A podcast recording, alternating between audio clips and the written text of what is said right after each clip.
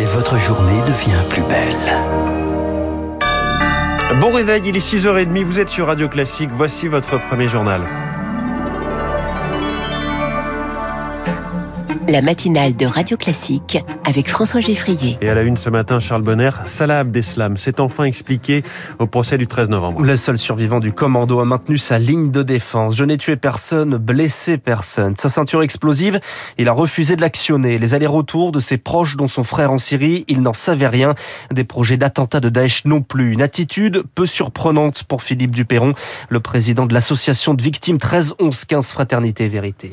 Sur le fond, finalement, l'attitude est la même que tous ceux qui se sont exprimés, au moins ceux qui ont parlé. Une parole incomplète, amnésique, on ne se souvient de rien. Ce n'est pas notre préoccupation. Euh, nous savons où il était. Le dossier d'instruction est suffisamment documenté pour que les faits soient établis et incontestables. La décision de justice sera celle assise sur les faits établis et non seulement sur la parole des accusés qui est une parole suspecte d'insincérité. Un compte rendu d'audience complet dans le journal de 7 heures de Lucille Bréau. Prochain interrogatoire de Salah Abdeslam au procès, ce sera le 1er mars prochain. C'est un joli coup de pub que s'offre Total Énergie en pleine hausse des prix de l'énergie. Une remise de 100 euros offerte à 200 000 abonnés, une baisse de 10 centimes par litre d'essence dans plus de 1000 stations situées en zone rurale. Annoncé hier du patron du groupe, Patrick Pouyanné, alors que les résultats annuels sont attendus ce matin à 8 heures. Des résultats records, 15 milliards d'euros de bénéfices bénéfices, prédit Bloomberg. Alors cette annonce n'est pas du goût de tous, Augustin Lefebvre. C'est de la charité, a ironisé Yannick Jadot hier. Le candidat écologiste à la présidentielle résume la tonalité des critiques de la gauche. Mais ces critiques auraient pu être plus virulentes dans l'opinion publique si l'entreprise avait annoncé des milliards d'euros de bénéfices sans rien faire, explique le communicant Jean-Christophe Alquier. L'idée est au fond de faire une sorte d'opération de communication de crise préventive le groupe Total a opéré un repositionnement dans les énergies renouvelables. Il était donc essentiel de pouvoir finalement en ligne avec ce nouveau positionnement montrer que le groupe est une entreprise citoyenne. Une opération de communication qui s'inscrit dans un contexte plus large face aux problématiques de pouvoir d'achat et de réchauffement climatique. Les entreprises sont contraintes de développer un sens de la responsabilité sociale. Jean-Noël Félix, consultant et auteur de l'entreprise vraiment responsable. On attend des entreprises euh, des choses qu'on attendait pas il y a encore 10 euh, ou 15 ans. Aujourd'hui, pour aller chercher des fonds pour être financé, il va falloir répondre à des critères de plus en plus euh, forts et il faut des preuves pour ça parce que le discours suffit pas.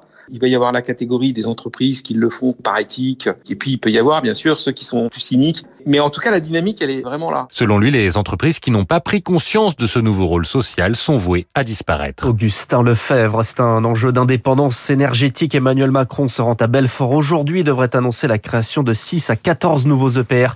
On y revient dans le journal de l'écho dans 5 minutes. Éric Zemmour, favorable à la construction de murs aux frontières européennes, mesure qu'il veut financer grâce aux fonds européens. Le candidat a été invité hier de BFM TV, une émission largement consacrée à l'immigration et à l'islam. À gauche, le communiste Fabien Roussel en déplacement en Corse, l'occasion pour lui de s'interroger, d'ouvrir le débat sur l'autonomie de l'île réclamée par les nationalistes au pouvoir. C'est un timing qui interroge. Le gouvernement envisage de lever le pass vaccinal fin mars, début avril. C'est-à-dire juste avant l'élection présidentielle, le 10 avril. Une annonce électorale, dit l'opposition. Mesures sanitaires, se défend le gouvernement. Des dispositifs similaires sont levés au Danemark, au Royaume-Uni, en Israël Pourtant, le Covid continue de tuer chez nous. 320 décès quotidiens en moyenne sur 7 jours, en hausse de 5% par rapport à la semaine dernière. Des décès de personnes fragiles, hospitalisées. Et pour 80% d'entre elles, Rémi Pister, pas totalement vaccinées. À l'hôpital Lariboisière à Paris, trois patients sont morts du Covid depuis lundi. Des malades pour la plupart très fragiles. Ils ont plus de 80 ans et sont non vaccinés.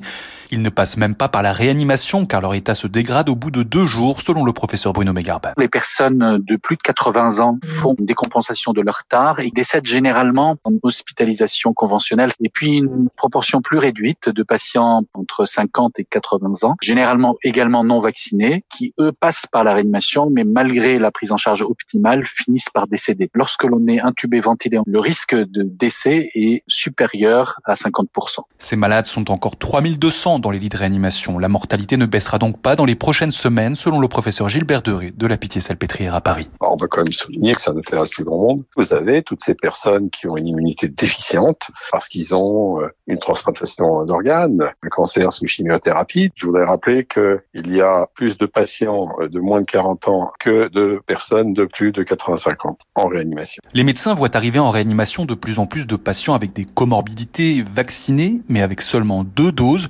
Il le rappelle, la troisième injection est essentielle avec Omicron pour éviter les formes graves. Rémi Pfister, c'est un autre enjeu de santé. Le don du sang, les stocks s'épuisent selon l'établissement français du sang.